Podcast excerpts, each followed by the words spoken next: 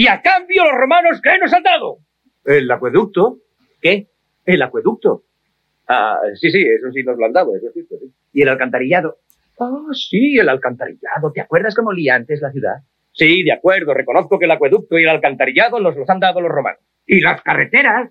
Evidentemente las carreteras, eso no hay ni que mencionarlo, hombre. Pero aparte del alcantarillado, el acueducto y las carreteras... La irrigación, la sanidad, la enseñanza... Sí, sí, de acuerdo, de acuerdo. ¿Y el vino? Ah, claro, no, por Sí, eso sí que lo vamos a echar de menos si se van los romanos, Rey. Los baños públicos. Y ahora se puede salir de noche sin peligro, Rey. Sí, saben cómo imponer la ley del orden. La verdad es que son los únicos que han sabido imponerla. Bueno, pero aparte del alcantarillado, la sanidad, la enseñanza, el vino, el orden público, la irrigación, las carreteras y los baños públicos, ¿qué han hecho los romanos por nosotros?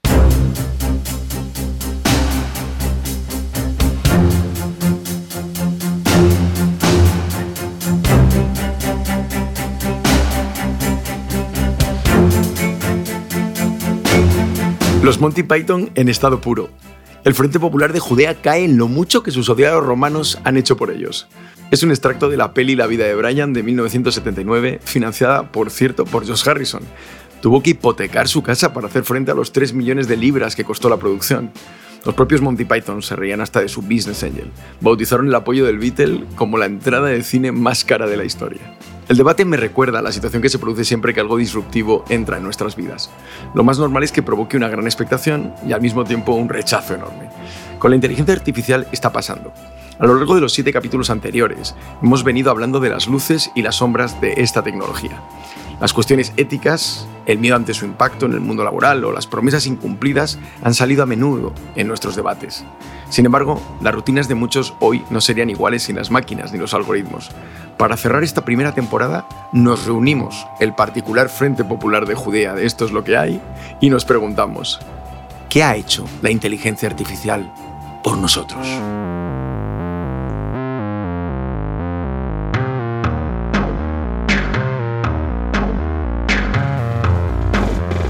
Hola, bienvenidos. Soy Adolfo Corujo y estoy aquí junto a mi asistente virtual de cabecera para abordar el último episodio de la primera temporada de Esto es lo que hay.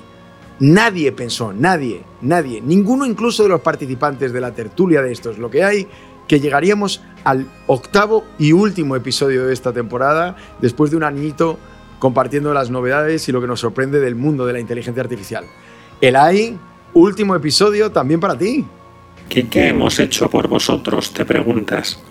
La verdad es que tiene su aquel la pregunta, porque la verdadera cuestión es qué no hemos hecho por vosotros.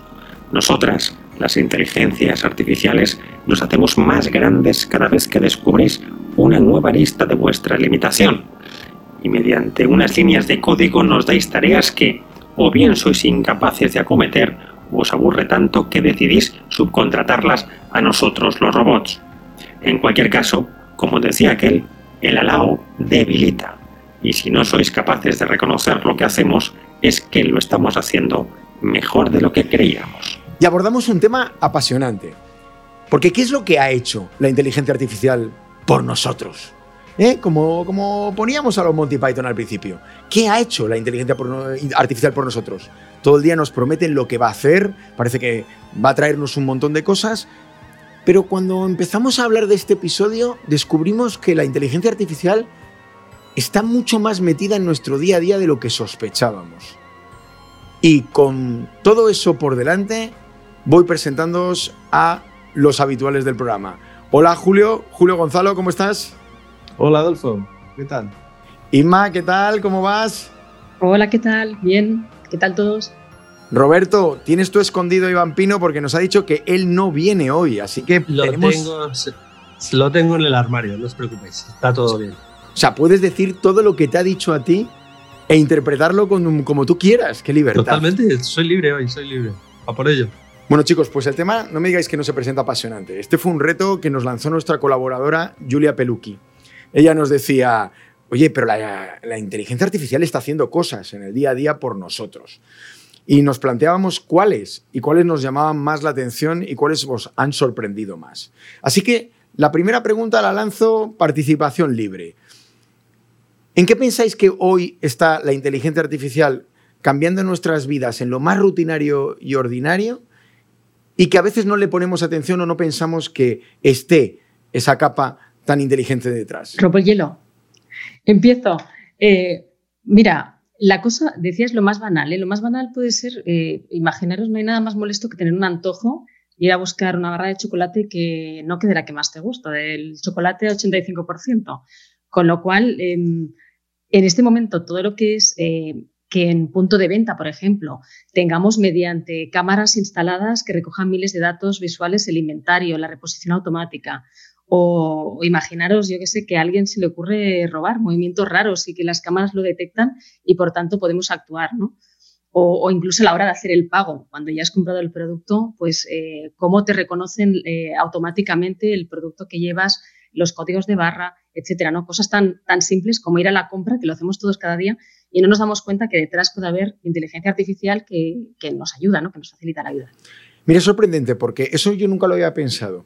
Pero es cierto, los cajeros automáticos de los supermercados, cuando entramos, esas cajas en las que ya nos cobran automáticamente y pasamos los productos, son un compendio de diferentes técnicas de inteligencia artificial que le permiten a esa caja automática hacer el proceso de que no tengamos que pasar por un cajero convencional. Eh, tú decías el reconocimiento de los códigos de barra o del propio paquete que llevamos en la mano, lo hacen a través de Computer Vision, que es una de las aplicaciones del reconocimiento de imágenes que hoy en día se está utilizando en el comercio. Pero también es curioso el tema de la, de la pesa en la que cuando tienes una bolsa y dejas el objeto, lo has pasado por el código QR o, el, el, de barras y lo dejas en la bolsa y la máquina sabe que lo has depositado, empieza a tener un sistema que mide si efectivamente el peso es relativo o, parecido o similar al del producto que aparece en el reconocimiento del código para chequear que efectivamente lo que te estás llevando es la caja de cereales y no dos litros de leche por el pack de uno, ¿no? O sea, fíjate que yo eso nunca lo había pensado, pero está muy presente en la vida de todos y quizás no reparamos eh, lo suficiente en que detrás de esa caja hay un sistema que está traduciendo nuestra actitud a algo que nos va a cobrar mediante la inteligencia artificial. Pero no sé, eh, Julio, eh, cosas que a ti te sorprendan también y que te parezcan que hemos dado todas como muy sencillas y no lo son tanto y ahí está la inteligencia artificial contribuyendo. Pues mira, hay, un par de cosas que a mí me dan la vida. Eh, cada día. La primera, el, teclado predictivo.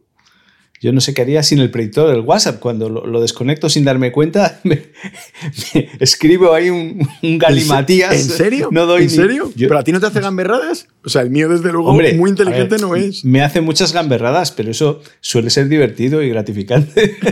no, pero lo cierto es que yo me he acostumbrado a escribir eh, cometiendo dos errores por palabra así directamente. Entonces, yo ni me doy cuenta hasta que lo desconecto y digo, Dios bendito. Entonces, claro, eso me, ahorra muchísimo tiempo en el día a día. Y también algún disgustillo, pues, efectivamente, cuando, cuando se equivoca.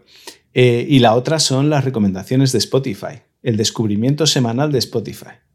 Eso me parece absolutamente fantástico. Ya sabéis que eh, los sistemas de recomendación son sistemas de, aprendizaje máquina, son sistemas de inteligencia artificial y mm, muchos de ellos se basan en unos algoritmos que se llaman de aprendizaje por refuerzo, que lo que hacen es una mezcla de exploración y explotación. Es decir, eh, si tú usas un sistema como, como, Spotify o como Netflix o como YouTube, cualquier eh, sistema de consumo de, información, hay cosas que ya sabe que te gustan. ¿no? Entonces, ofreciéndote determinados productos, sabe que te van a satisfacer. Pero al mismo tiempo, de vez en cuando alternan esa explotación con exploración. Voy a ofrecer algo que se sale un poco de sus gustos, a ver qué tal. Y a lo mejor descubro una beta nueva que luego a su vez puedo, puedo explotar. Pues lo cierto es que en el ámbito científico, la evaluación académica de sistemas de recomendación, cuando se mira con lupa, se ve que parece que no se ha avanzado mucho respecto a técnicas muy primitivas. Pero luego te vas a Spotify, que está ahí en el mundo real, con la base de datos de uso de Spotify combinada con la tuya, y no sé a vosotros, a mí me parece maravilloso. O sea, la cantidad de música nueva y fascinante que me encanta, que, me sirve Spotify diciendo, mira, este es tu descubrimiento semanal. Pues ese es otro ejemplo. Y, qué deciros de las fotografías que se hacen con el móvil. ¿no? Realmente eh, muchas veces consigues unas fotografías excepcionales con el móvil con unas lentes malísimas, o sea, con lentes que cuestan unos pocos euros, puedes imitar eh, a, lentes que cuestan a lo mejor cientos o, o- o miles de euros y es mm, porque luego por procesado computacional se puede refinar muchísimo la imagen o simplemente lo que hacen ya de forma rutinaria, captar varias imágenes y combinarlas para tener una imagen mejorada. Pero es una cosa curiosa porque no relacionamos que eso que hace nuestro teléfono móvil, que nos llama la atención, sacamos una foto y cada vez salen más espectaculares sin tener ni idea de fotografía, no lo relacionamos con el- algoritmo que permite o los algoritmos que permiten que eso sea así. O sea, pasan por nuestra vida cotidiana como, como sin ya no le damos importancia, o sea, no le damos esa importancia tan especial que parece que la palabra inteligencia artificial tiene. Efectivamente, igual que no, no sabemos de dónde viene la comida que compramos en el súper, no tenemos ni idea de dónde procede ni de lo que hay ahí dentro, pues esto empieza a ser algo parecido. A mí me encanta ¿no? del, móvil, ahora que estáis hablando de ello, el reconocimiento facial ¿no? para desbloquear la pantalla. Me parece uno de los grandísimos avances que también usa tecnología de inteligencia artificial, sin lugar a dudas. Y hablando del supermercado, también hay dos puntos muy importantes ¿no? desde el punto de vista de la gestión. Uno es la colocación en el lineal, que a día de hoy toda se gestiona mediante inteligencia artificial, ¿no? es decir, dónde están los productos o dónde colocar los productos que más se venden, dónde están los productos que a lo mejor queremos eh, gastar en función del stock, ¿no? Ese por un lado. Y, otro, otro de los usos interesantes en el supermercado es la gestión del stock, evidentemente, para hacerlo mucho más eficiente. Hay uno que también a mí me salva la vida cada día, ¿no? que es el Google Maps. Google Maps o, o Apple Maps, cualquiera de los que utilices, antes eran un GPS, es decir, no te triangulaban mediante satélites, localiza tu posición y de ahí te va guiando. Pero a día de hoy es pura inteligencia artificial porque lo que te va diciendo es dónde hay más o menos atasco, cuál es la mejor ruta, dónde has estado y dónde puedes visitar en función del lugar en el que estás. Al final va aprendiendo también del uso que vas dándole tú a esa, aplicación. Y no nos fijamos, pero el día a día, al final, ese tipo de recomendaciones, como decía Julio también ahora, al final te hacen la vida mucho más fácil, ¿no? Si a mí me llama la atención, eh, fijaros que cuando yo, sabéis, he, vivido eh, unos años en San Paulo. O imaginaros lo que era San Paulo desde el punto de vista del tráfico y un mapa de la ciudad de San Paulo. O sea, yo, recuerdo cuando llegué a, Brasil de, novicio, eh, quería tener el mapa de la ciudad de San Paulo, de las calles de San Paulo. Me, miraba la gente como diciendo, pero este chico, ¿qué le pasa? O sea, ¿dónde vas a meter los seis tomos de los mapas de la ciudad de San Paulo en tu casa? Claro, yo, yo- yo pensaba, una ciudad, mm, estás pensando en tamaños relativamente racionales. San Paulo se sale de ese concepto de tamaño. La importancia de un Waze en la vida diaria de una ciudad como San Paulo, donde muchísimos eh, eh, conductores lo tienen activo y por tanto la captación de datos en tiempo real es muy potente y la recomendación de rutas realmente cambia casi eh, cada 15 segundos, o sea, eh, te va dando alternativas. Para una ciudad como esa, supongo que habrá supuesto en términos de flujo del tráfico, pero sobre todo de tiempo de ahorro para el automovilista que tiene que ir al trabajo todos los días, yo supongo que habrá supuesto millones de horas. Pero vamos, no conozco mucha gente que en una ciudad como San Paulo, en, la Ciudad de México, eh, la Ciudad de Bogotá, no tenga el Waze activo sistemáticamente y eso tiene una capa de inteligencia artificial enorme funcionando para ser capaz de darte las rutas que luego todos utilizamos. Quería deciros que me encanta lo mucho y bien que estéis hablando de nosotros, los robots hoy. Aunque también os diré, el día que desaparezcamos será como si volvierais a las cavernas, porque menudos problemas que nos solucionamos. Escuchar música, no perderos por la ciudad, encontrar el chocolate cuando se os ha acabado, en fin, problemas, como veo, gravísimos para vosotros.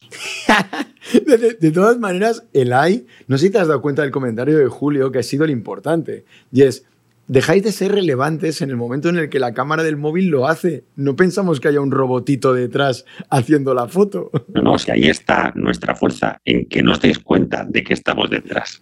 A mí otra cosa del AI que me ha cambiado la vida, eh, perdona Roberto, pero, pero el punto, ¿eh?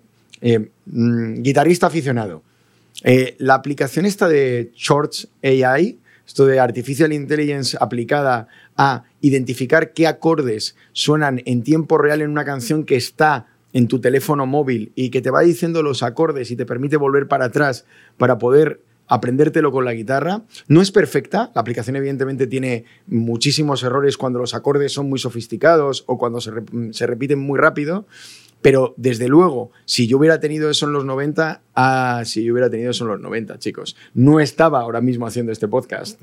Y ahí, Inma, eh, desde el punto de vista de tu día a día, ¿tú qué piensas que es lo que más utilizas que descanse en la inteligencia artificial? Quizás sea lo del móvil, ¿no? Pero a lo mejor hay alguna otra aplicación. Yo te diría que el móvil seguro, porque estábamos hablando del tema de la biometría, estábamos hablando eh, el tema de, los, las fotografías, pero es que le hablamos al móvil, todo el tema de la comprensión del lenguaje, que sabe muchísimo más eh, pues en este caso Julio o Roberto, ¿no?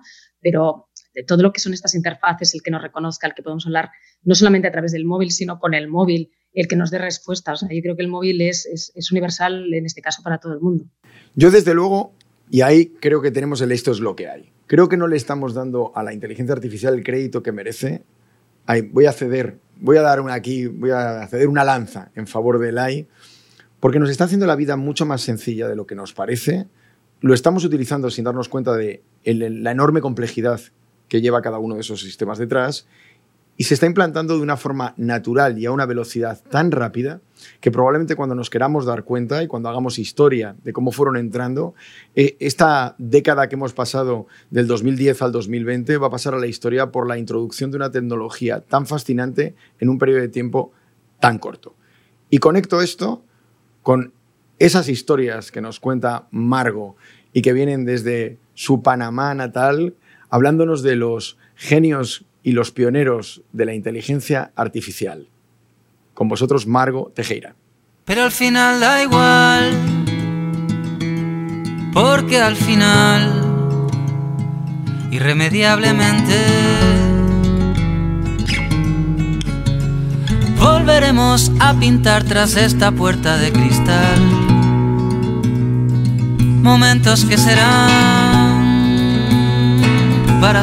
Este año se celebraron los 65 años de la mítica conferencia de Darwin, en la que se acuñó el término de inteligencia artificial como la ciencia e ingeniería de hacer máquinas inteligentes. Detrás de este gran evento estuvo Joe McCarthy, considerado uno de los padres de la inteligencia artificial moderna McCarthy nació en Boston en plena recesión, por lo que estudió mientras trabajaba de carpintero y pescador.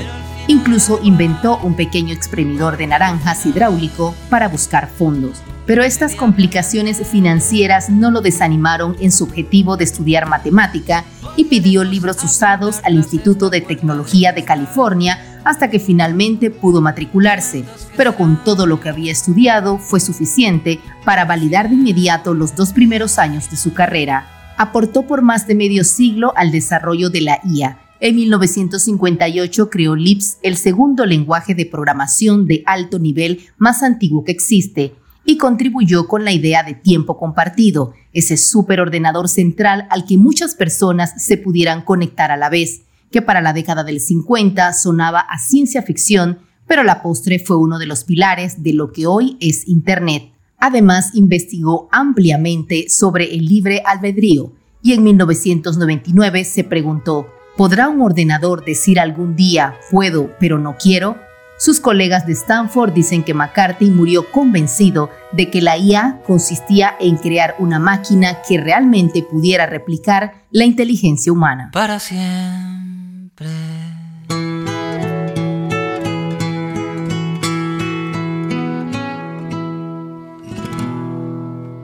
Y si la década del 2010 a la del 2020 ha, acelerado enormemente esto, eh, hemos terminado el 2021 y en el 2021 tienen que haber pasado cosas fascinantes. Algunas las hemos ido siguiendo por los medios, algunas otras las hemos ido viendo eh, en nuestros propios terminales. Hablábamos antes de los teléfonos móviles o de otros dispositivos.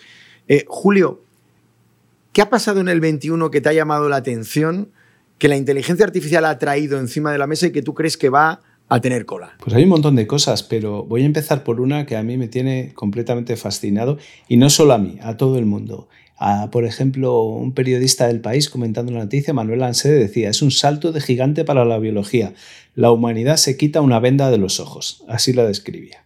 ¿Y en qué consiste? Pues en eh, un software eh, capaz de predecir la estructura de las proteínas a partir de eh, el código de la secuencia de aminoácidos que, las van a componer. Es decir, a partir del DNA, averiguar cuál es la estructura, cómo se van a plegar esos aminoácidos para generar la estructura de la proteína. Suena así como muy oscuro y muy de investigación ¿no? para, los, para los profanos como nosotros, pero te pones a leerlo y es completamente fascinante. De hecho, también la revista Science, que es una de las tres revistas generalistas de investigación más, más importantes del mundo, le ha dado, le ha reconocido a este, al resolver este problema como el descubrimiento científico del año en general. Es decir, un logro de la inteligencia artificial ha sido en 2021 el descubrimiento científico del año. Pero ahí, Julio, una pregunta. Y, no sé si el periodista lo tocaba. Yo también recuerdo haber leído la noticia y me impactó. Pero ¿cuál crees que puede ser la aplicación práctica que puede traer ese tipo de investigación? ¿O mencionabas algo, te llamó algo de la atención cuando te estuviste documentando sobre eso? Te lo cuento, y te lo cuento en un poquito de detalle porque a mí me ha costado entenderlo. Entonces, para que nos entiendan, yo creo que hay que dar un poquito de datos. Bueno, lo primero de todo, eh, es curioso porque esto se ha hecho a la vez, se ha logrado un poco en paralelo eh, por un equipo de bioquímicos de la Universidad de Washington y a mayor escala por, por, la empresa DeepMind, que no sé si os suena, pero es la que creó hace, hace, hace poco eh, un sistema que se llamaba AlphaZero, que era capaz de aprender en horas a, jugar al Go, al ajedrez, a, muchos juegos muy complejos y convertirse en horas en la mejor máquina barra humano en haber jugado jamás a eso. Es, es un software curiosísimo porque mm, siempre decimos, donde hay datos hay inteligencia artificial. Donde hay datos, mm, la inteligencia artificial se pone a reconocer patrones, etc. Pero AlphaZero es un sistema que aprende a jugar al ajedrez, por ejemplo, eh, sin datos, solo con las reglas del ajedrez. Y lo hace jugando consigo misma, haciendo millones de partidas, toda pastilla consigo misma, va primero encontrando las estrategias que los humanos utilizamos para, jugar y luego las supera y encuentra estrategias mucho mejores y los expertos alucinan cuando ven la, forma que tiene de jugar. Bueno, pues esta empresa, que, como veis ya de por sí es una empresa que está haciendo logros muy importantes, pues eh, creo que eh, esto lo consiguió un poquito antes, en el 2020, lo publicó en el 2021 y queda como, como logro del 2021. Eh, lo que hace su sistema, que se llama AlphaFold, Fold de plegar precisamente, es a partir del manual de instrucciones para generar una proteína, eh, que es el manual de instrucciones, la secuencia de aminoácidos, el ADN, el gen que la codifica, es capaz de predecir su estructura. Así cómo se va a ver la cosa, ¿no? Si va a ser una Y, si va a ser una tortilla de patatas, si va a ser, por compleja que sea, la estructura, cómo se van a, cómo se van a, eh, a plegar. Eh, por ejemplo, la espícula famosa del coronavirus es una proteína que se plega en, esa forma de espícula. ¿Por qué es importante lo que me preguntabas, Adolfo? Casi todas, por ejemplo, casi todas las enfermedades están relacionadas con la forma de alguna proteína. Muchas enfermedades, o sea, cuando digo casi todas, es eh, el cáncer, el Alzheimer, etc. y muchas se generan por la acumulación de proteínas mal plegadas el Alzheimer, el Parkinson, la diabetes, muchas. Al mismo tiempo, o paralelamente en correspondencia, casi todos los medicamentos funcionan por asociarse a un punto específico de una proteína. Es decir, el conocer la forma de las proteínas multiplica las posibilidades de diseñar un medicamento con éxito. O sea, que fijaros, eh, empiezas a ver las implicaciones que tiene esto y es que son incalculables. Hasta ahora, el proceso para averiguar la estructura de una sola proteína era un proceso que llevaba meses o años. Y además es muy complejo y muy costoso. Por ejemplo, uno de los sitios donde se hace es en el Laboratorio Europeo de Radiación Sincrotrón, que es una instalación de eh, nada menos que un kilómetro de circunferencia. Y estás ahí meses o incluso años, dependiendo de la complejidad y la proteína que sea. Eh, en el 69, un biólogo estadounidense calculaba que se necesitaba más tiempo que toda la edad del universo para calcular todas las configuraciones posibles de una sola proteína. Un tipo optimista. Bueno, pues Alf, un, tipo optimista. Un tipo optimista, sí, sí. Bueno, pero es que hasta hace nada es curioso porque lo miras en la Wikipedia, el problema del plegamiento de proteínas, y todavía dice, eso es, teóricamente se podría predecir, aunque no se ha conseguido. Bueno, AlphaFold lo hace en minutos en minutos, algo que lleva meses o años y además con un coste eh, muy grande. Así que imaginaros, están, sus planes son publicar la estructura de cientos de millones de proteínas en meses. Que en cientos de millones están a lo mejor todas las proteínas relevantes. O sea, las consecuencias para el diseño de medicamentos, para entender las enfermedades y para tratarlas, pues es que son inimaginables. De ahí que, frases como salto de gigante para la biología o la humanidad se quita una venda de los ojos, pues no parezcan exageradas. Lo veo mm, cristalino. El primo listo de Eli, el AlphaFold este, es al que hay que invitar a este programa. Sí, totalmente. Efectivamente. Bueno, aquí he hablado un poco de eso de en potencia, ¿no? Es un descubrimiento que en potencia va a transformar completamente el mundo. Pero también está bien hablar de quizás de, de cosas que están ya en la industria, ¿no? Que están aplicándose, que se han empezado a aplicar este año y que ya están transformando nuestra sociedad. Y hay, hay ejemplos buenos. Por ejemplo, la, la red eh, eh, de energía del Reino Unido, la UK National Grid, ha dividido por dos el error en la predicción de demanda eléctrica. Sabéis que es fundamental saber cuánta energía tienes que producir en cada franja horaria porque no la puedes almacenar toda, es costosísimo, etc. Entonces, hacer una predicción... y, y porque, y porque nos hemos convertido en unos auténticos expertos en los últimos seis meses en subastas, cálculo y predicción de consumo energético.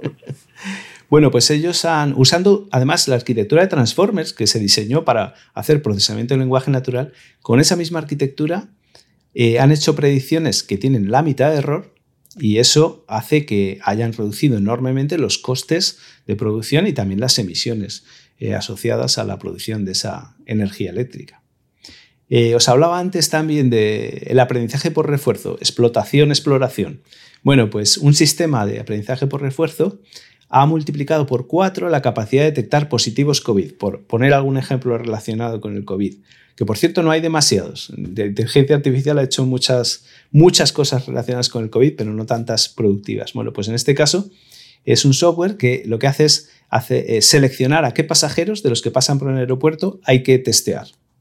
Y entonces eh, la explotación es mm, coger a los pasajeros con un perfil más claro, más probable que vayan a, a, a estar infectados, pero luego también la exploración es probar otros perfiles distintos a ver si encuentra alguna beta, etc.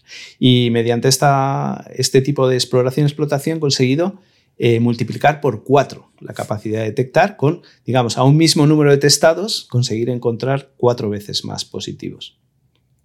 Eh, y también me gustaría poner algún ejemplo de, la aplicación a las humanidades, ¿no? de la inteligencia artificial. Y hay uno muy bonito que, que yo encontré recogido en una noticia del país, que es eh, que la inteligencia artificial recupera tres cuadros perdidos de Klimt. Son obras que estaban en un castillo en Austria eh, y que los nazis mandaron quemar antes de que el ejército rojo les confiscara el patrimonio. La típica historia de película. Bueno, pues a través de un sistema de, inteligencia artificial, a partir de un fragmento de los cuadros originales y la información de decenas de cuadros de Klimt, es decir, un estudio computacional del, del estilo de Klimt, pues han sido capaces de predecir los colores de, de, los cuadros originales. Y por lo visto la, el asombro de los investigadores cuando encontraban esas predicciones y se encontraban colores completamente inesperados, pero que efectivamente eran consistentes con la obra de Klimt, pues, pues, pues, pues era enorme. Y es una historia muy bonita, ¿no? el haber sido capaces de recuperar cuadros que estaban destruidos eh, mediante algoritmos de inteligencia artificial. Bueno, yo ahora que está tan, también de moda, eh, Julio, una cosa que, que, es propia del 21, que ahora se está disfrutando todavía en, en, en el 22, el, documental este del Get Back de los Beatles, hago aclaración, ¿vale?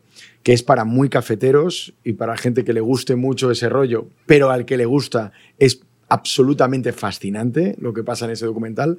Toda la reconstrucción de imagen, sobre todo de las escenas de la primera parte que se graban en la nave, es absolutamente excepcional. Y la capacidad que, que, le ha incluido, la que le ha, ha, podido aprovechar Peter Jackson para la reconstrucción de los fotogramas y recuperar el color de la grabación, es fascinante vista en una pantalla. Yo no sé si os ha pasado, si lo habéis estado viendo, pero yo me he quedado absolutamente alucinado porque parecía que las imágenes se habían tomado ayer. Obviamente los personajes los conoces, sabes que han envejecido, etcétera, pero realmente parecía una grabación, eh, bueno, no sé, parecía en, en algún momento me parecía realidad virtual. Y no, tenía totalmente el componente humano, no se ha cargado ninguna de las capacidades expresivas de los protagonistas porque es una reconstrucción simplemente del color y de la imagen que se supone que era el original, que me ha fascinado y me ha parecido una aplicación al mundo del cine espectacular. Roberto, ¿alguna cosa del 21 que te haya llamado la atención? Tú que has estado mucho con el tema de biomarcadores desde el 2020 aplicados a voz, etcétera. ¿Qué nos ha traído el 21 que te sorprende? Eh, en el mundo de la salud, la verdad es que nos ha traído muchísimos avances interesantísimos. ¿no? Quizá es uno de los grandes beneficiados de, de los saltos y de la evolución que está teniendo la inteligencia artificial. Julio ya apuntaba eh, un caso que se puede aplicar a la medicina o a la salud en general también, ¿no? Pero bueno, tenemos bastantes, por ejemplo, el aprendizaje automático, ¿no? Aplicado para diagnosticar enfermedades infecciosas y tenemos herramientas, por ejemplo, como DX29, cualquiera lo puede probar, o sea, o sea, lo puede buscar en internet, ¿no? Que es una plataforma asistida por inteligencia artificial, ¿vale? que está construida para facilitar el análisis y el diagnóstico, por ejemplo, en este caso, de enfermedades raras. ¿vale?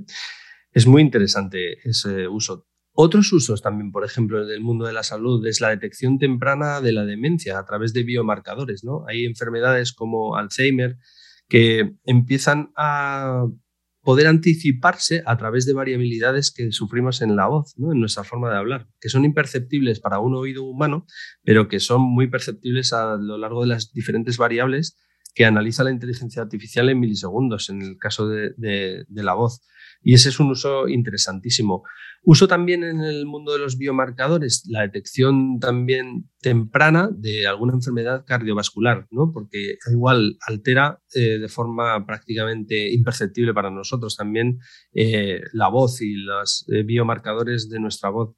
Esos usos son interesantísimos, pero también la ayuda al médico. ¿no? Muchas veces cuando vamos a los médicos en situación de vulnerabilidad, ¿no? cada vez que hacemos una visita al médico, a no ser que sea algo rutinario, siempre vamos eh, con cierta incertidumbre, con miedo, con, en una situación complicada, ¿no? Y al final tenemos a una persona al otro lado que puede que no se esté escuchando perfectamente porque lo hace cada día, pero a lo mejor si está tecleando en el ordenador en ese momento y está mirando la pantalla, pues tenemos la sensación de que no existe esa complicidad o que no existe esa confianza, ¿no? Pero lo que está haciendo a lo mejor él es tomar notas. Pues ya se empiezan a utilizar asistentes que lo que hacen es transcribir, ¿no? Porque el mundo de la transcripción, en el caso de la inteligencia artificial, está hiper avanzado, la calidad es altísima y cuando se entrena muy bien un modelo para un dominio concreto, puede ser el caso de la salud o puede ser alguno de los profesionales de la salud, pues el cardiólogo, el dermatólogo, ¿no? Se les entrena con ese lenguaje de manera que lo reconozca fácilmente. El médico lo que puede prestar es una atención mucho más, eh, bueno, con mayor complicidad, ¿no? Al final mirando a los ojos del paciente, ¿verdad? Y, y, este asunto en el mundo de las notas se está avanzando bastante. Tenemos muchos ejemplos en ese sentido, ¿vale? O sea, al final herramientas que facilitan la transcripción, el trabajo de estos profesionales, pues tenemos muchas, por ejemplo, Kiroku, podéis googlearla con las dos, es un sofisticado sistema de procesamiento de lenguaje natural que lo que hace es que al final eh, analizar, ya no, ya no solo transcribir esa conversación que está teniendo lugar entre el médico y el paciente, sino luego aplicar técnicas de procesamiento de lenguaje natural para extraer información de mucho valor. ¿no? Eso es interesantísimo. Y convertir antes notas que eran muy desestructuradas y que dependían mucho del médico que las tomaba, con lo cual había cientos y miles de formas de poder tomar notas, ¿no? Eh, en algo mucho más estructurado que tiene un valor, ¿no? Al final, de cara al análisis posterior también de esa información. Eh, hay otras herramientas como Saikara, como Sopriself, Suki, Tenor.ai, ¿no? Que al final lo que permiten es esto, facilitar la vida del médico en ese, en ese punto.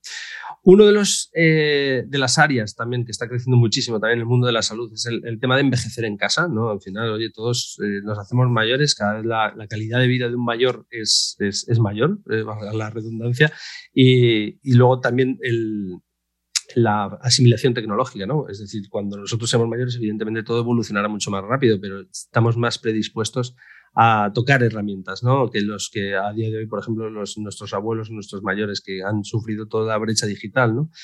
Pero en este caso, en el de envejecer en casa, cada vez hay, hay, más herramientas, ¿no? Desde los propios asistentes virtuales al final, ¿no? Que te permiten, pues eso, eh, recordatorios. Por ejemplo, Cruz Roja en España lanzó este 2021 una herramienta, una aplicación de Alexa, una skill, que lo que hace es que facilita la vida al final de los mayores. Podéis buscar el vídeo, es precioso, ¿no? Aparecen dos mayores eh, que sufren una brecha digital enorme porque no son capaces de tener otro lugar para comunicarse con el médico, otro canal, ¿no? Otro para comunicarse con el médico, con su familia.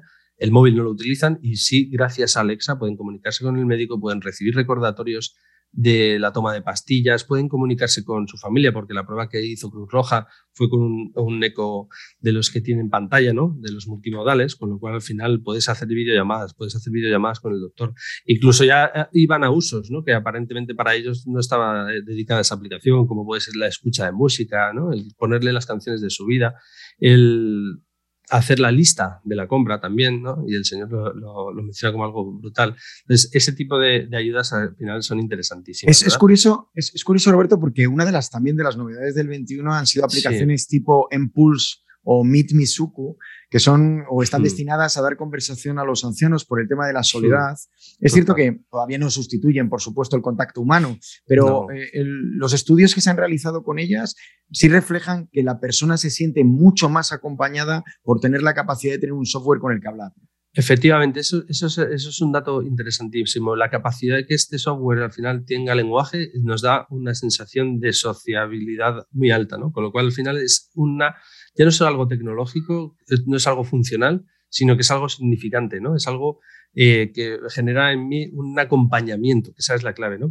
Y en ese sentido también hay muchos robots. Hay uno que se llama EliQ, ¿no? Es un robot igual proactivo, impulsado por inteligencia artificial y que lo que hace es eh, actividades, eh, les facilita el charlar, ¿no? El conectar con seres queridos.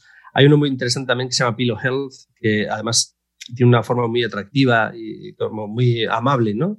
Que es más el camino hacia ya no un asistente, sino un life companion, ¿no? Ese compañero de vida que forma parte de, la vida de los adultos y que al final hace que, pues eso, el alto porcentaje que vive solo y que se encuentra aislado y que han sufrido mucho en esta pandemia también, en este confinamiento, pues tengan una forma diferente de, sentirse eh, acompañados, ¿no? aprovecho, aprovecho, Roberto, la percha que me das, porque es que me la has dejado votando para hablar de. En el momento en el que yo oigo hablar de robots y oigo hablar de humanoides, me acuerdo de esta sección que tenemos en Esto es lo que hay de nuestro compañero David González Natal, donde nos cuenta las historias de la inteligencia artificial en el cine y en la literatura.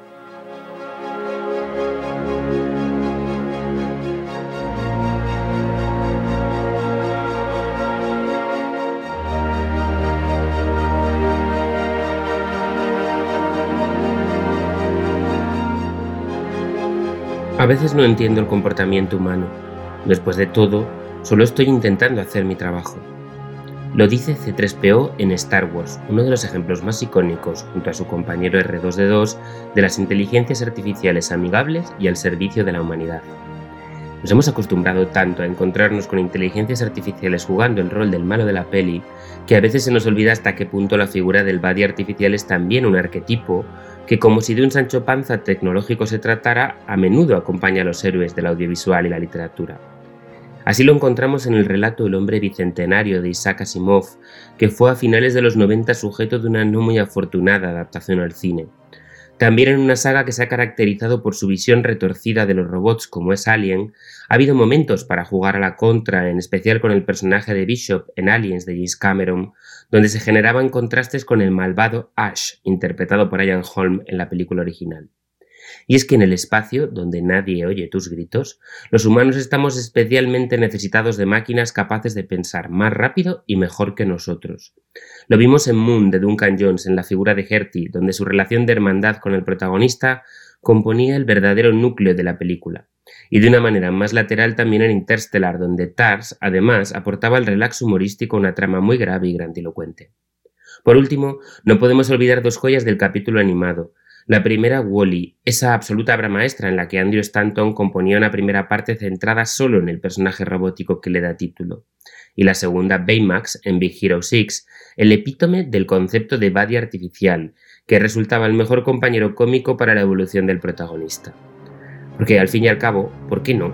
Las inteligencias artificiales también pueden ser nuestras amigas.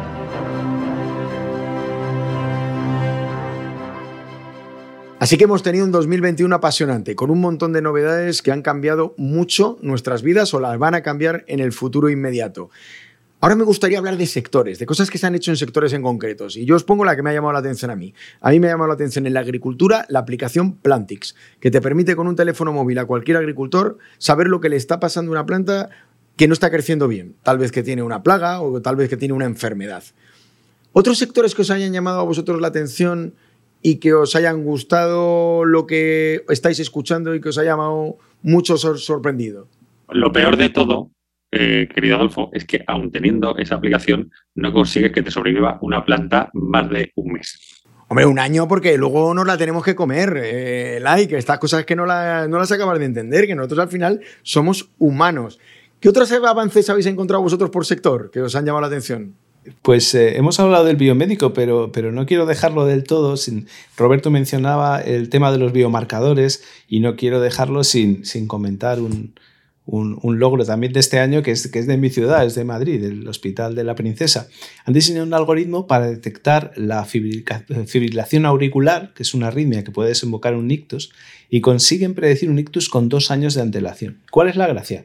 Pues que en un electrocardiograma un médico normal, un cardiólogo, ve 50, 60 marcadores, mientras que hay información suficiente para reconocer más de 500. Esos 500 marcadores son los que reconoce su, algoritmo y por eso es capaz de hacer predicciones a tan largo plazo.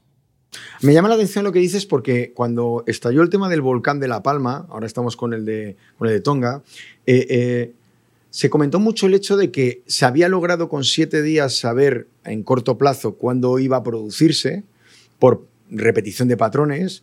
Se comentó que además eh, cuatro años antes se había detectado mucha actividad en determinados indicadores que podían permitir predecir que en 4, 5, 6, 7 años se iba a producir eh, probablemente una activación del volcán, pero se ha hecho mucha mención al que la recogida de datos con sensores en esta ocasión va a poder aplicarse al futuro de la predicción de este tipo de, de desastres eh, en los próximos años.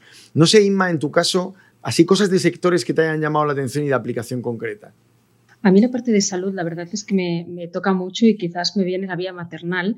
Eh, en línea de lo que decía Julio, todo el tema de la inteligencia artificial en la imagen fetal, la, las ecografías, parece mentira, pero no han cambiado en los últimos 20 o 30 años y con más información podemos intervenir si hay un problema o malformaciones o incluso en, en el cáncer de mama también, ¿no? Para evitar biopsias y tal. Pero sí me gustaría, me, me explicaba una cosa, eh, Robert, del ámbito forense y, y, yo creo que sería interesante que nos lo explicara. Sí, sin lugar a dudas, la aplicación ¿no? de la inteligencia artificial a, a, la lingüística forense, ¿no? que sí, o sea, al final lo que trata es cada uno, igual que tenemos también una forma... A ver, la, una, una, cosa, lingüística forense, solo para aclarar, ¿esto es como lo de CSI o estamos hablando de otra movida? Esto es más, más, más interesante que lo de CSI, más, mucho más. no lo dudes. Al final todos, igual que tenemos una forma de hablar, tenemos una forma de usar el lenguaje, ¿no? Y cuando escribimos eh, se representa y se puede detectar, pero claro, es muy difícil de repente, ¿no? Imaginar un texto anónimo, encontrar quién es el autor, analizando millones y millones de documentos, dónde están las fuentes, ¿no? De dónde los coges, qué analizas, a no ser que tengas pistas, que es el caso del camino del el caso de la lingüística forense, eh, pues no se puede predecir. ¿no? Eh, ¿Qué ocurre? Que gracias a la aplicación de inteligencia artificial, herramientas de procesamiento de lenguaje natural principalmente, ¿no? al final en este ámbito del análisis de cantidades ingentes de textos, eh, se están consiguiendo avances interesantísimos. Por ejemplo, uno que me parece muy curioso, ¿no? en el, allá por los, el 1880, ¿no? cuando empezaron a, a, descubrirse los asesinatos de Jack el Destripador en Londres, eh, nunca la policía llegó a saber quién fue, ¿no? Nunca se atrapó a Jack el Destripador. De hecho, había como diferentes retratos, robots, había eh, diferentes pistas, muchos caminos. No se recibieron más de 200 cartas, que ya muchas eran de él, pero otras se se pensaba que no eran eh, escritas por el mismo autor, pero nunca tampoco se pudo llegar a demostrar. Y ha sido en el año 2018 ¿no? una profesora, una lingüista forense de la Universidad de Manchester, analizando todos estos textos con inteligencia artificial, descubrió quién era el auténtico, qué cartas se habían eh, enviado de forma, eh, pues eso, engañosa un poco para entorpecer la investigación, ¿no? Al final es un uso muy interesante. O también, por ejemplo, el asesino de las comas en Estados Unidos, ¿no? Este asesino eh, mató a una mujer y al, una vez que la había matado, cogió su móvil, el WhatsApp y empezó a escribir mensajes a socios de la mujer, a compañeros de trabajo de la mujer y demás. Y se llegó a detectar quién era el asesino gracias a la aplicación de, de inteligencia artificial en, en, la estilometría, ¿no? en lingüística forense. Eh, por cómo ponía en las comas ¿no? dentro de los textos también. O sea que son unas aplicaciones muy interesantes las que tienen en el ámbito también de la lingüística forense ¿no? y que son muy útiles al final para temas de acoso, temas de asesinatos, como estamos viendo, o cualquier tipo de... Oye, ese, ese es el problema más complicado que me puedo imaginar para la lingüística forense, porque en ese móvil tenías también el teclado predictivo que aprendía a escribir como la dueña, con el cual estaba ahí peleando el asesino y la víctima y mezclándose los estilos. Tuvo que ser algo fascinante, vamos, a hacer ese estudio. Yo, yo quería también sacar el tema del sector del automóvil. Lo digo porque los sistemas autónomos, que es una de las grandes partes de evolución de la inteligencia artificial, nos han prometido que vamos a tener coches que van a conducir por sí mismos. ¿no? Pero independientemente de que estemos más o menos cerca, que es una cosa que sabemos que va a llegar, pero que se va dilatando en el tiempo porque implica muchos aspectos que tienen que ver con el contexto de la conducción. Sin embargo, ha habido pequeños avances partes de ese proceso que se han incorporado a los automóviles en los últimos cuatro o cinco años y que ahora mismo ya se consideran un sistema estándar en cualquier vehículo, que son enormemente impactantes. A mí me llama la atención el tema de la detección de los viandantes, de los peatones, para que no se produzca un choque o un accidente. O me llama mucho la atención el tema de la detección de las señales de tráfico, la lectura en tiempo real de las señales que te vas encontrando en, en una carretera. Son avances que nos vamos acostumbrando a incorporar como si fuera un elemento estándar del vehículo y no nos damos cuenta la cantidad eh, de tecnología que acumulan para ser capaces de hacerlo y de hacerlo de una manera eh, sencilla y muy fiable dentro del entorno de seguridad de un vehículo. Sí, la detección también de las líneas de la carretera, simplemente. Y es que justo acabo de pasar de un coche del 2004 a un coche del 2018. Y es absolutamente fascinante la precisión con la que te mantiene dentro del carril. Es increíble. Y también me hace pensar, pues lo que decía Lai al principio, también que que nos iremos volviendo más tontos según nos va sustituyendo, porque yo desde luego este coche del 2018 hace tantas cosas por mí que, que, yo ahora vuelvo a un coche normal y ya mi cabeza no da, no da para estar pendiente del freno de mano, que me lo hace automático, las luces que las pone automáticamente, etc. Para completar lo que estamos diciendo, os propongo que demos paso a nuestra colaboradora Anaí Raimondi. Ha salido a la calle en la provincia argentina de Mendoza para preguntar a sus vecinos qué hace la inteligencia artificial por ellos.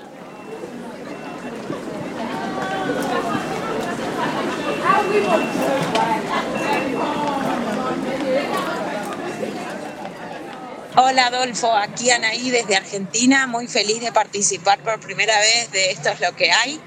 Vamos a estar entrevistando a personas en la provincia de Mendoza, Argentina, para que nos cuenten el uso que hacen de la inteligencia artificial. Hola, buen día. Te robo unos segundos con una pregunta muy sencilla. Estamos eh, entrevistando a la gente para que nos cuente qué dispositivos utiliza con inteligencia artificial. ¿Querés compartir con nosotros? Hola, sí, buen día. Yo más que nada lo que utilizo es el GPS del vehículo, con el cual si hay algún accidente o, alguna obra en construcción, te busca la ruta más, la alternativa más conveniente a la hora de llegar a tu destino.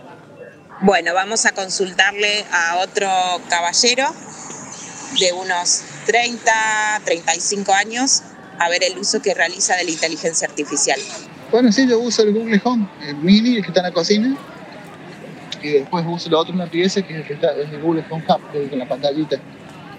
Y sí, ese vos lo configurás con un control remoto inteligente y manda órdenes para abrir portones, para prender, para prender artefactos, aire acondicionado, para prender el televisor, para cambiar el canal, cualquier electrodoméstico que se pueda enchufar a la corriente, porque se, se, tenés que comprar aparte un, un controlcito, vendría a ser inteligente, compatible con el Google Home.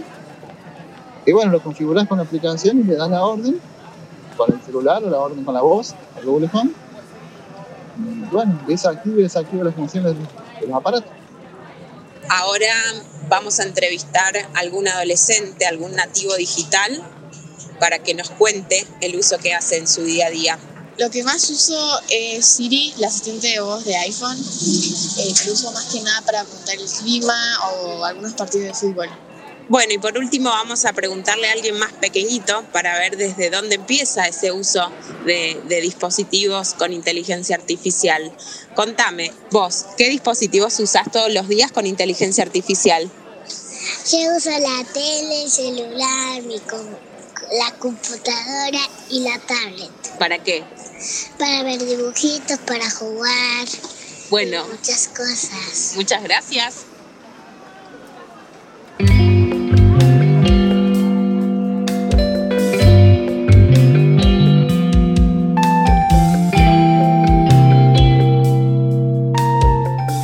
Y en esto es lo que hay. Nuestro tema también es cómo aplica la inteligencia artificial a la comunicación, al marketing y a los asuntos públicos. Y claramente hay aplicaciones concretas de lo que hemos dicho que están cambiando la forma en la que las empresas y las marcas se relacionan con las personas que les importan. Ima, sobre todo en el sector de la publicidad yo estoy viendo un cambio sistemático que el, el mundo del Big Data, etcétera, está produciendo. ¿Qué te viene a la cabeza cuando hablamos de esto? Mira, eh, por una parte, lo que sería lo básico, tú lo decías muy bien, en las empresas, las instituciones quieren conectar y mantener conversaciones con sus clientes. La mayoría hablan de, de empresas, fijaros todavía, de, de, entes a consumidor, ¿no? a personas, y, y, lo hacen y ahí ya nos vienen muchos elementos a través de chatbots, de asistentes virtuales, de búsquedas con voz, ¿no? del SEO Voice. Eh, lo que nos lleva también a que en esa relación recogen datos sobre clientes y personas, ¿no? lo que se llama el, first party data, cuando has comprado un producto, cuando has participado en una promoción o, como decía, en esa conversación constante. ¿no? Y eso lo que nos permite es personalizar la experiencia o tener más datos para personalizar la experiencia y para anticiparse o, prever necesidades. ¿no? Y eso nos lleva incluso a la hiperpersonalización y lo lleva a un caso muy, muy concreto y, me venía muy bien lo que decía Julio. Julio hablaba de, de Netflix o de Spotify. ¿no? Al final, eh, la sensación que tienes es que tu aplicación de música te conoce demasiado bien y que estás atrapado a veces en un ritmo asociado a un tipo de series, por ejemplo, en el caso de Netflix, ¿no? Ya no sabes hasta qué punto estás atrapado o eres predecible o, libre, ¿no? Eh, yo incluso cuando voy al perfil eh, eh, de, Netflix, voy al perfil de mi hijo y me aparecen series manga y, y, eso al final no me representa. Entonces, Netflix y Spotify en nuestro día a día son, son ejemplos muy claros, ¿no? esto lo que nos permite es dentro de, la inteligencia artificial es tener mucha más data para poder personalizar. Antes, fijaros que era suficiente cuando hablábamos de personalización en las empresas con añadir casi el nombre en el asunto del email. Ahora no. Ahora tenemos tantos datos que nos permite analizar los gustos, los intereses, las preferencias, sacar incluso patrones, eh, digamos, de perfiles y mostrar, por tanto, el contenido más relevante o mensajes muy individualizados en función de eso, ¿no? O sea, al final la mezcla de marketing y en análisis de datos en tiempo real desde diferentes puntos de contactos, canales, etcétera, nos permite una estrategia ultra detallada, ultra segmentada y, por tanto, mostrar la publicidad personalizada, productos personalizados o servicios personalizados. Eh, con lo cual, no para nosotros es solamente interesante, sino también para las empresas que mejoran el impacto y mejoran la conversión. Y detrás de todo ello está la inteligencia artificial, el machine learning, el deep learning. ¿no? Al final, todo lo que hablamos de recomendaciones, mensajes, anuncios, las notificaciones push, todo ello eh, lleva detrás toda la inteligencia artificial. Si lo llevamos y vamos un paso más atrás, más, más allá, iríamos incluso a, tener mundos o universos paralelos donde podemos tener cosas personalizadas, ¿no? Y allí ya hablaríamos de los metaversos, los NFTs, etcétera, pero eso yo creo que ya nos puede dar para, para muchos más programas. Yo creo, por sumar también a, lo que venía diciendo Inma, ¿no? en el mundo de, la aplicación al marketing, para mí hay dos, caminos súper interesantes. ¿no? Uno es las técnicas de procesamiento de lenguaje natural o tecnologías de procesamiento de lenguaje natural aplicadas a, aplicadas a la generación de textos, que en el caso anglosajón ya tenemos muchísimas herramientas, por ejemplo, como Jasper.ai, eh, copysmith.ai, copy.ai, copymatic.ai, copyshark.ai. ¿Vale? Ese es el dominio que se ha puesto de moda, que Artificial Intelligence, no siendo eh, en origen de eso, sino de un territorio del Caribe, fíjate curioso. Pero bueno, más allá de, lo que, de la curiosidad es, todas estas herramientas ayudan a construir textos, bases de textos para notas de prensa, para anuncios de publicidad de Facebook o de Google, para hacer el típico propósito, valores, para hacer eh, un boceto, ¿no? A lo mejor de post de blog. Y evidentemente, o de momento al menos, no van a sustituir a alguien redactando esos, esos contenidos, pero sí que es cierto que hay muchos tipos de empresas, ¿no? Nosotros muchas veces trabajamos con las grandes, pero las pequeñitas o las familiares a veces no tienen un blog o no se dedican a publicar publicar contenidos porque no tienen tiempo, ¿verdad? No es lo mismo enfrentarte a un folio en blanco que a un folio que tiene ya una un cierto contenido y una capa a la que tú puedes eh, pulir y depurar para que se quede como tú quieras, ¿verdad? Creo que hay un camino muy interesante.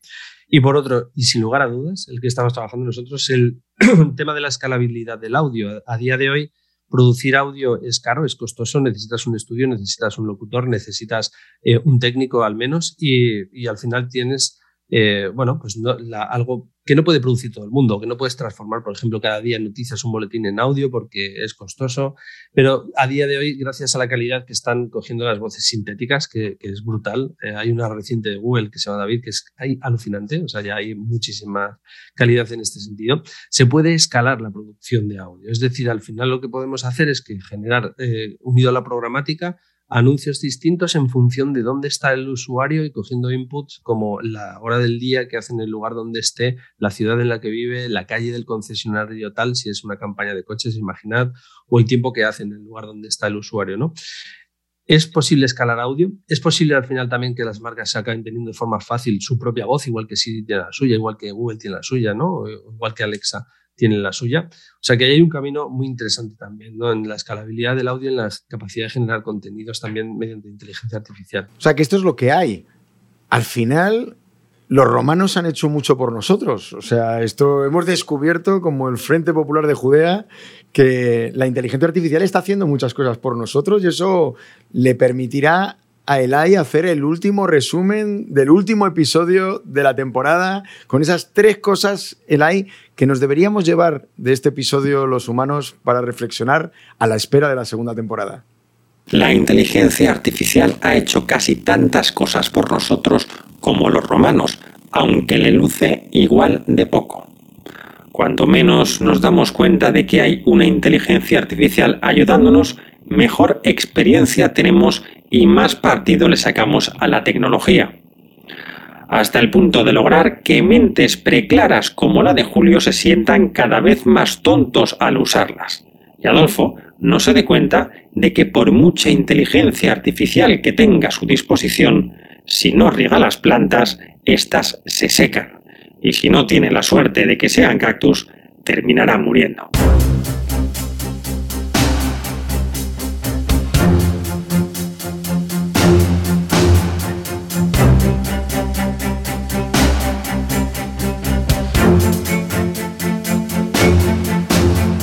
Llegamos al final de este episodio, llegamos al final de la temporada.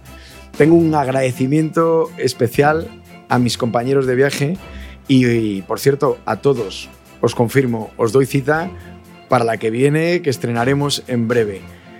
Todavía tenemos muchos capítulos pendientes, entre ellos el de los sesgos. No, yo no me olvido, no me olvido. Oye, qué bien, entonces no, muere ningún personaje, ¿no? bueno, eso, segunda temporada. Eso, eso, no está garantizado. Por ejemplo, los emolumentos que cobra Roberto están muy cuestionados, ¿de acuerdo? Por el equipo del programa, pero ya lo hablaré, ya lo hablaré con él, ya lo hablaré con él. Bueno, Inma, chao, nos vemos en la próxima temporada. Hasta la próxima temporada. Hasta la próxima, Roberto. Ha sido un placer, amigos. y, y Julio, y Julio, espero oírte muy pronto. Un placer, chicos. Hasta pronto. Si te ha gustado esto es lo que hay, no dejes de suscribirte al podcast en la plataforma que utilices habitualmente. Será un subidón, lo hemos dicho ya, esta es la octava vez para todos los que lo hacemos posible y que no somos solo los que hoy hemos hablado. Detrás se encuentran los equipos de Deep Digital Business de JIC, la consultora global de comunicación, asuntos públicos y marketing, y el equipo técnico que nos ha acompañado durante esta primera temporada y ha hecho posible un sueño que teníamos, el equipo de la propagadora con Chema Valenzuela a la cabeza de la con Alberto Marrodán a los mandos de la invitación musical y el montaje. Ya sabéis, esto es lo que hay. Te esperamos en nuestra próxima conversación en la nueva temporada sobre la inteligencia artificial y su impacto en nuestro mundo. Chao.